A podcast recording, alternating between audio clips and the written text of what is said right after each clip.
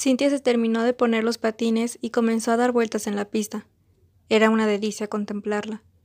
Los músculos de sus piernas se marcaban delicadamente cada vez que daba un paso para avanzar. Se le veía segura al cruzar frente a él, alejándose con rapidez, regalándole una vista de la parte posterior de su cuerpo, solo para volver a aparecer segundos más tarde al terminar el circuito. Los ojos de Raimundo filtraban a los otros niños de la pista como basuras en el agua a través de una red. Solo existía ella, Cintia, la forma en la que su cola de caballo se volvió horizontal por la velocidad, su cara sonriente, su pequeño cuerpo tenso en acción, como esas gacelas que atraviesan la sabana. En la tercera vuelta, por fin lo vio, por una fracción de segundo. Sus ojos se cruzaron. Ya me viste, Cintia. Amor a primera vista.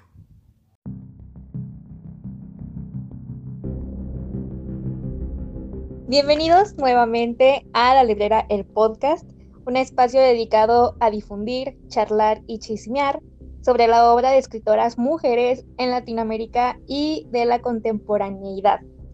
Damos inicio a esta tercera temporada donde nuestra línea temática será maternidades, así que nuestra primera obra en hablar será El monstruo pentápodo de Liliana Blum.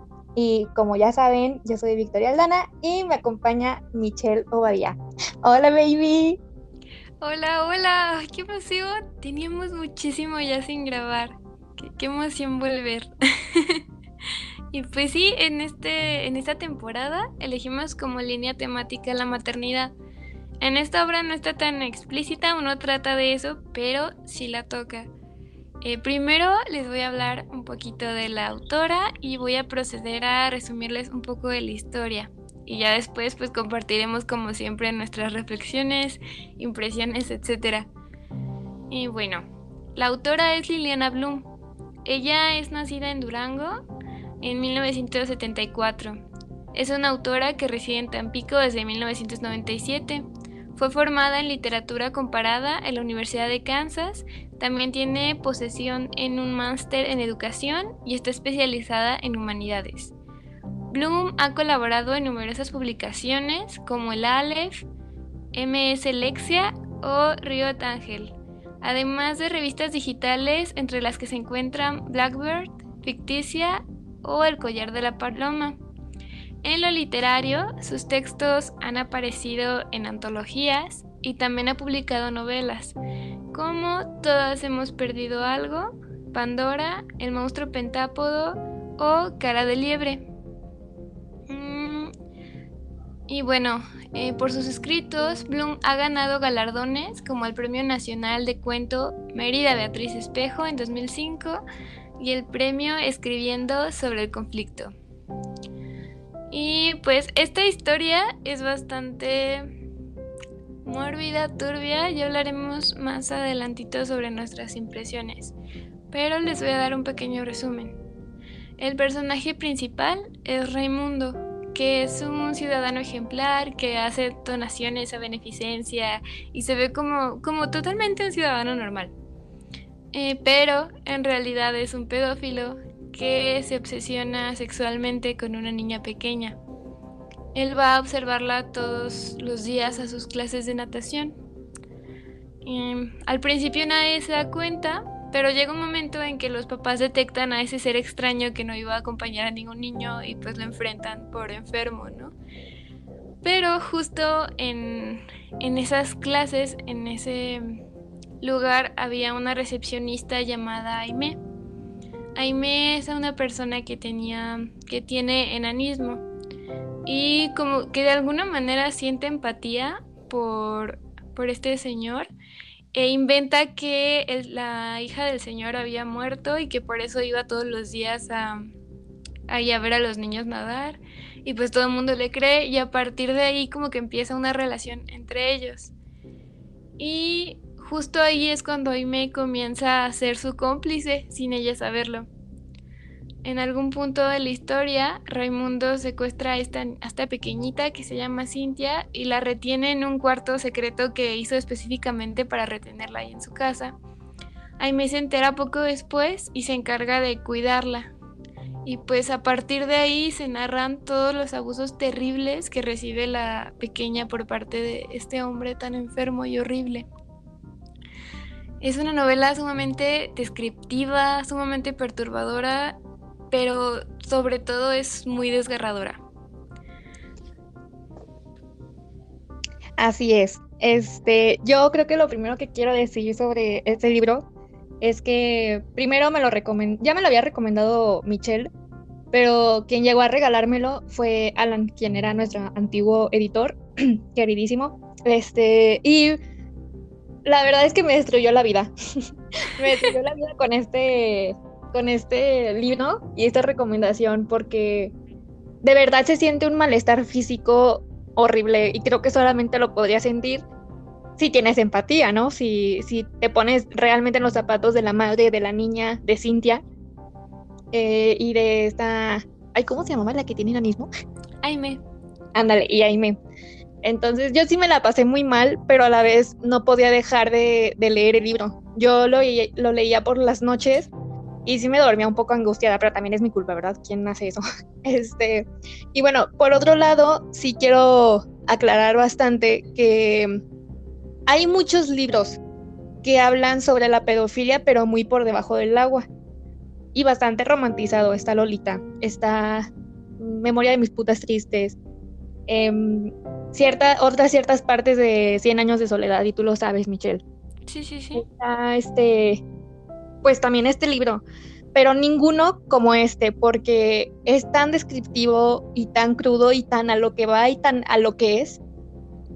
Describe perfectamente la realidad de un pedófilo y sus sentimientos y además me, me parece que todo está bien perfectamente justificado, todo hace sentido en el libro tanto de las, los vínculos psicológicos que existen como para tú ser cómplice, como para llegar a, abusar de niños, este, específicamente también de la madre. Y vamos a explicar, bueno, voy a explicar un poco por qué decidimos poner este libro en, en una línea temática como viene siendo las maternidades. Y es que la madre de Cintia al parecer no le mostraba mucha atención y sí se se especifica bastante que a ella le da remordimiento el hecho de, es que yo amo a mi hija y tengo una, una relación perfectamente bien con mi pareja, pero, pero pues a mí me gustaba ir a chismear al parque, ¿no? Me gustaba ir a platicar con otras señoras y ni siquiera recuerda lo que traía puesto el día que la raptaron. No recuerda ni siquiera la ropa interior que tenía. Entonces ella se, no, este, se culpa a sí misma muchísimo y se castiga además eh, por el hecho de que realmente ella se da cuenta que no le da la suficiente atención para no haber sido cuidadosa. Eh, y bueno, o sea, ella se culpa, ¿no? Y todas sabemos y vamos a recalcar que desde el feminismo, nosotras las mujeres no tenemos absolutamente culpa de lo que nos pase, mucho menos de que nuestra hija haya sido raptada y violada. Nosotros no tenemos la culpa de eso. Entonces, a mí me duele mucho, me duele mucho cómo se castiga psicológicamente la ñora, ¿no? Me, me pone muy mal, todo, todo el libro me pone muy mal, pero también no lo volvería a leer. De hecho, para este podcast dije, ah, voy a volver a leer para tener ciertas cosas frescas, pero no, no tengo la valentía de hacerlo. Y, pero sí me gustaría recomendarlo solamente si eres capaz de, de, ¿cómo decirlo?, de sobrellevar el dolor físico, el dolor de estómago, el dolor de cabeza, lo que sea que, donde sea que tú sientas la ansiedad o, o, e, este malestar, ¿no? Entonces, ya me desahogué lo que tenía que desahogarme. Pero, Michelle, cuéntame, ¿tú qué sientes y qué pensaste y por qué me lo recomendaste también? Ay, qué complicado. Mira, yo lo leí porque quería leer a Liliana Bloom y fue el único que encontré por ahí en PDF. Entonces, pues lo empecé a leer una mañana y en la noche ya lo había terminado. Porque Liliana tiene una manera de atraparte muy, muy cañona. O sea, a pesar de que con toda la razón del mundo, tú vas sintiendo un malestar físico muy grande mientras vas leyendo porque es sumamente descriptivo. está dividido en partes, creo que donde habla Raimundo. Hay partes donde ahí me escribe un diario. Y en las, por ejemplo, en las partes que Raimundo está hablando, cuenta sobre las reacciones físicas que tenía al ver a, a la niña. O sea, de verdad es sumamente repugnante y ni hablar de llegar al momento en que la secuestra y pues te platica explícitamente pues todo lo que la niña tuvo que vivir, ¿no? Las relaciones de poder están muy marcadas también en ese libro y concuerdo totalmente contigo, Vico, o sea, la mamá no dejaba de, de sentirse culpable, incluso Aimee creo que se llegó a culpabilizar más que, que el mismo Raimundo por, por lo que había hecho pero finalmente la mente maestra, el enfermo, el criminal más grande de todo el libro fue, fue este señor que estaba totalmente enfermo y fuera de sí. Y es bien complicado también leerlo y pensar que eso pasa, ¿no? Que hay gente así de enferma afuera y que se camuflajea también porque de verdad te hablan de un señor que no me acuerdo bien si era arquitecto o algo parecido y cómo pues él apoyaba en beneficencia y era un ciudadano normal y la gente lo veía en el parque y lo saludaba. Sí, es bien... Da mucho miedo pensar que puedes estar conviviendo con este tipo de personas en cualquier momento del día y ni siquiera percatarte de ello, ¿no? Pero eso sí, la víctima jamás va a ser responsable de, lo que le pase. Y también me pareció bien interesante la relación con Aime, porque precisamente ella tenía enanismo y hay segmentos donde narra su vida, digamos, sexual, en la que la vestía o le pedía que se vistiera como una colegiala, o sea, incluso en esa relación se demuestra la pedofilia.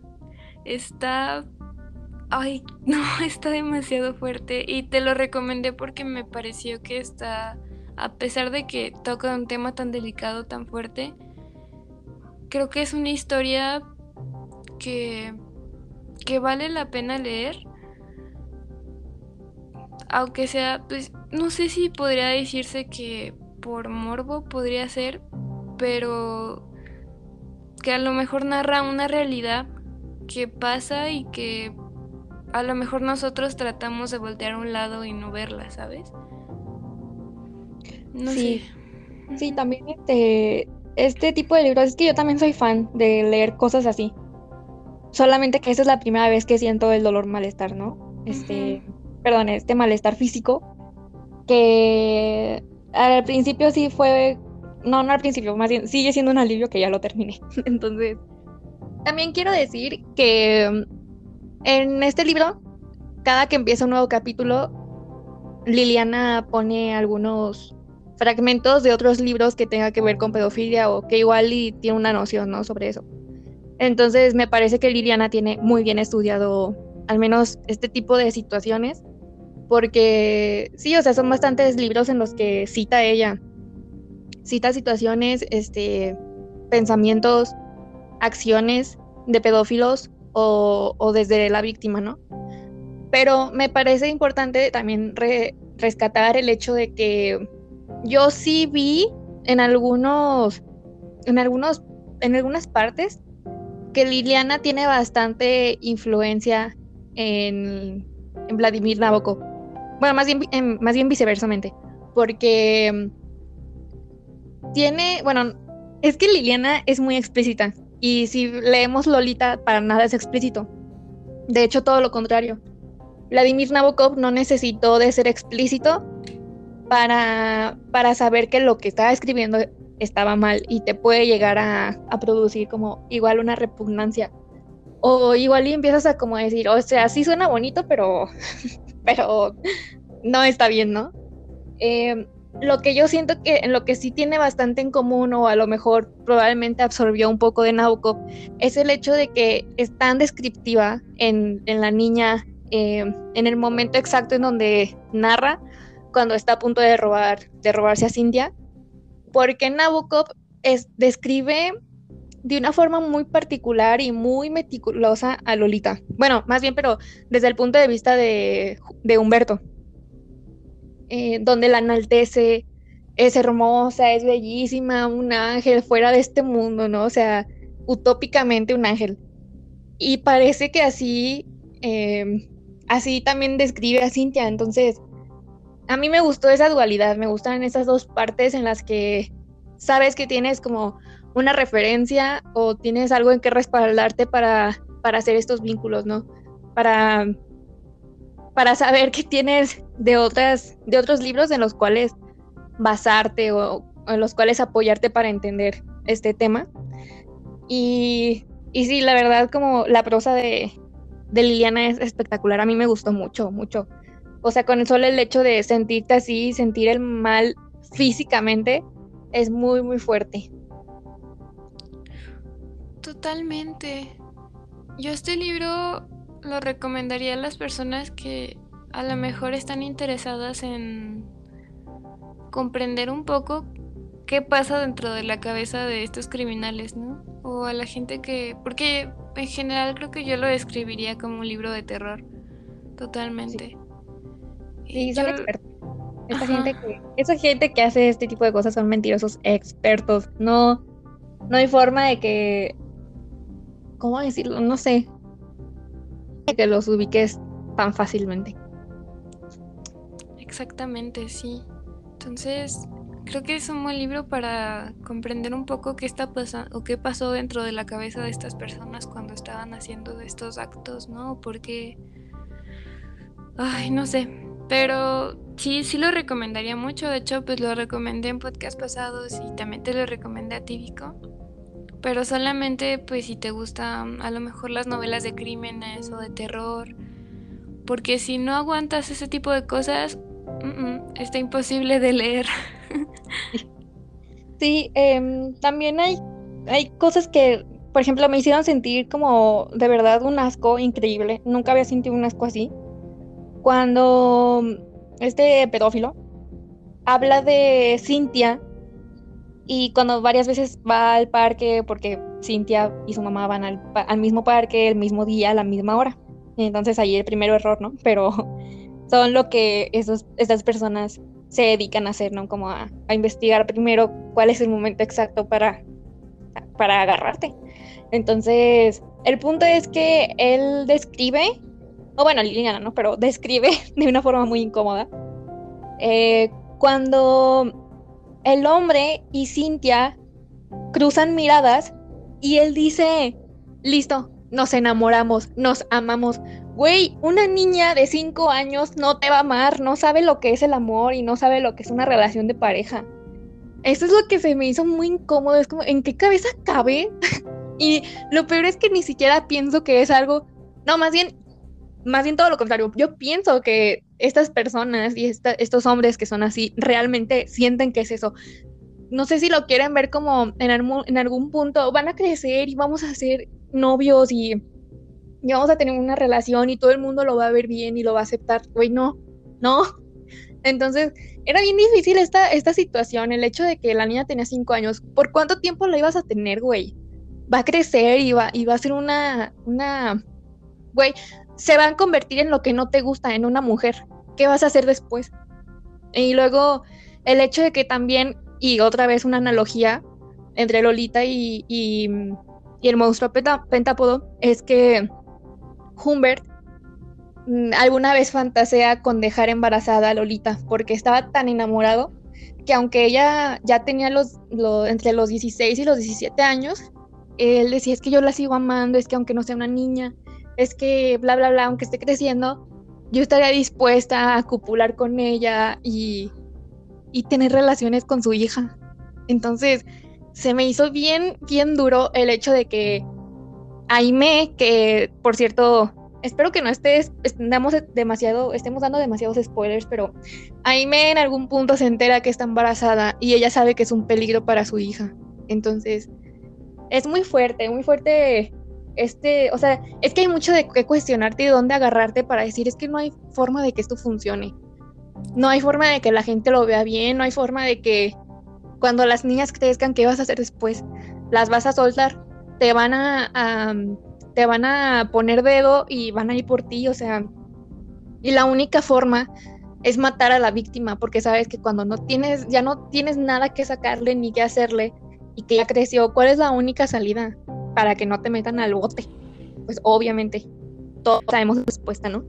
Entonces, em, ay no, léanlo. Qué turbio, amiga. Sí, es muy turbio, muy turbio todo esto y, y sí, ojalá, es que si tienen, neta, si tienen como las ganas, el, eh, el aguante, sí, léanlo, pero de todo contrario, si tienes hijas, no te lo recomiendo, la mera verdad. Eh, a menos de que quieras como paniquearte y tener una paranoia horrible. Eh, y nada, o por simplemente amor al arte, amor a la lectura y, y esta obra magistralmente escrita. A mí se me hace bellísima y sí, hay que, igual y hay que darse la oportunidad, ¿no? A pesar de todo lo que hemos dicho. Definitivamente no hay manera en que esto pueda parecer o estar bien en ningún sentido, en ningún momento, ni con ningún tipo de explicación, ¿no?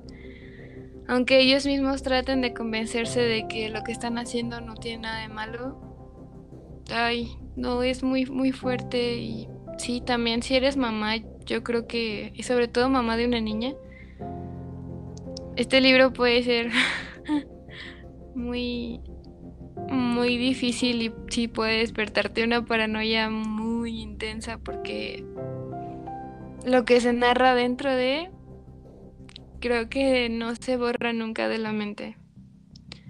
Y a lo mejor si se quedara solo en ficción, pues sería más fácil de digerir, pero no ese es el caso. Entonces, pues sí, también encontré un dato que, que vi sobre otra, de otra chica que hizo una reseña. Y es que el nombre de monstruo pentápodo viene de un monstruo que tiene eh, cinco extremidades. En este caso serían las piernas, los brazos y los genitales de Raimundo. De ahí viene, de ahí viene el nombre de monstruo pentápodo. Como dato.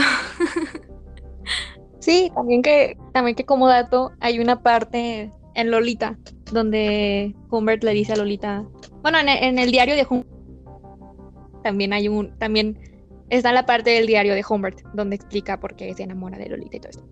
Entonces dice, yo era un monstruo pentápodo y te quería. Ay, qué bonito, hijo de su. Ay, los eh, odio. Sí. Y bueno, eh, ya estamos casi por cerrar, pero antes de cerrar me gustaría que, que Michelle nos dijeras más o menos que, de qué va a tratar esta temporada, eh, qué es lo que te gustó del anterior, un poco cerrándola porque creo que no tuvimos este cierre oficial de la segunda temporada. Sí, claro, pues mira, la semana, la, semana, la temporada pasada eh, fue creo que también muy satisfactoria porque hicimos cosas nuevas. Eh, tomamos la decisión de no seguir tanto con los podcasts libres, a lo mejor de vez en cuando va a surgir alguno, pero ya no como parte de la programación. Estamos planeando subir podcasts quincenales sobre lecturas. En este caso van a ser lecturas con la línea temática o que rocen el tema de la maternidad. De hecho, el siguiente libro que estamos planeando es Casas Vacías de Brena Navarro, que tiene una temática parecida a este, a este primer libro. Y pues sobre la temporada pasada disfruté mucho las lecturas, creo que fueron diferentes porque leímos el manga de Killing Stalking, leímos a Frankenstein que estuvo increíble, leímos a Fernanda Melchor, leímos a muchas autoras bien padres y yo me quedé muy contenta, porque aparte creo que tuvimos conversaciones importantes en esos espacios libres. Sí, yo también bien, bien, bien agradecida de todo lo que hablamos y de toda todo lo que llegamos a hacer, sobre todo porque cambiamos un poco la imagen, eh, tenemos, tenemos este concepto de, bueno, si se preguntan por qué nuestra, nuestra imagen es con, eh, sobre el neoplasticismo de, de, de Mondian, es porque, bueno, al menos a mí, me, me remite a la forma en la que están acomodados los libros. Entonces, por si se lo preguntaban y si les interesaba, ¿no? Pero fuera de ello, me gusta nuestra imagen, mm, pero sobre todo estoy como muy muy expectante de cómo va a suceder esta tercera temporada, cuánto vamos a crecer y también el hecho de que nos gustaría cada vez ofrecerles imágenes diferentes, ¿no? Ser como muy didácticos y, y así, precioso. Eh, y también que nos sigan escuchando. Y sí, yo disfruté mucho temporada de huracanes. también es una lectura muy fuerte.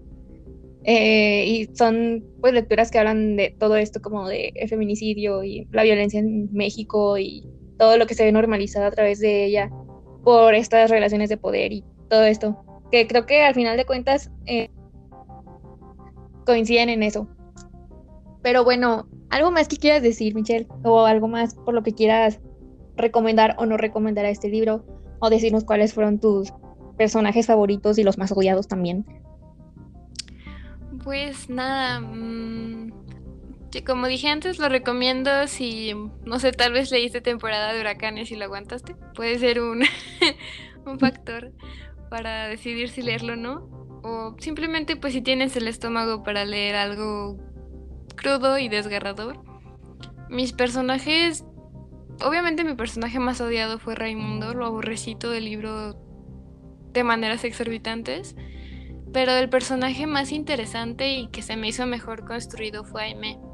Y ya lo verán dentro del libro, pero todo lo que la lleva a convertirse en una cómplice y todo lo que tiene que aguantar también como cómplice, así como el final del libro que es me pareció muy bueno.